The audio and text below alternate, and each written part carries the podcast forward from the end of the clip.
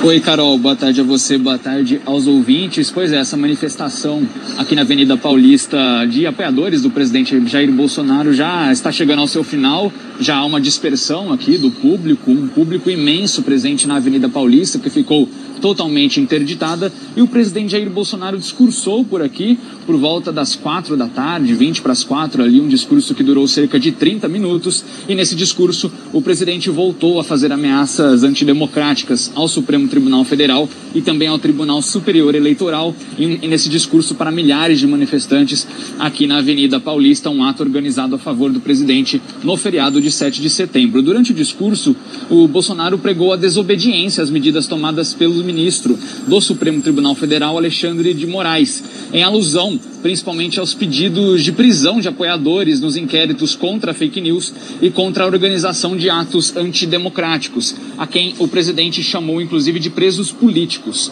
Ele disse que não vai aceitar mais ordens do ministro.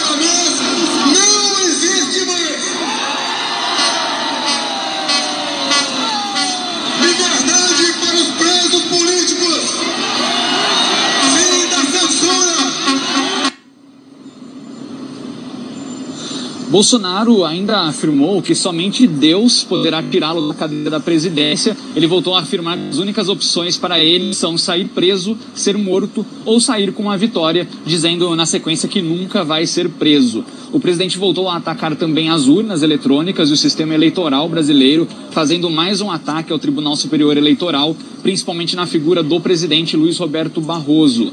Ele voltou a defender a tese do voto impresso, mesmo com essa medida já rejeitada pela Câmara dos Deputados. Uma multidão, como eu disse, tomou aqui a Avenida Paulista, que ficou totalmente interditada. No carro de som em que discursou o presidente, bem em frente ao prédio do MASP, também estavam presentes ministros do governo, como o ministro Gilson Machado, do Turismo, Milton Ribeiro, da Educação, Tarcísio Freitas, da Infraestrutura, Onix Lorenzoni, do Trabalho e Previdência, também o ex-ministro do Meio Ambiente, Ricardo Salles, estava presente. Todos discursaram brevemente em cima do carro de som. Também falaram deputados bolsonaristas como Carla Zambelli, Luiz Felipe de Orleans e Bragança, além do filho do presidente, Eduardo Bolsonaro, que fez uma fala, inclusive incitando o uso de armas e a participação de policiais militares nas manifestações. Além dos ministros do STF, outros alvos dos bolsonaristas aqui no ato na Avenida Paulista foram o presidente do Senado, Rodrigo Pacheco, e o governador de São Paulo, João Dória, além, claro, do ex-presidente Lula. Eram entoados cantos golpistas pedindo o fechamento do STF, a adoção do voto impresso e também intervenção militar. Muita gente passando mal no meio do protesto, Carol. Havia um calor imenso aqui por volta das três e meia da tarde, um calor é, muito forte, um sol, muita multidão, aglomeração, as pessoas não conseguiam andar, se locomover. E no, no, ponto em que eu estava, próximo ao carro onde o presidente discursou, pelo menos ali nesse meio tempo de meia hora, 40 minutos antes do discurso do presidente, eu presenciei pelo menos umas cinco pessoas passando mal.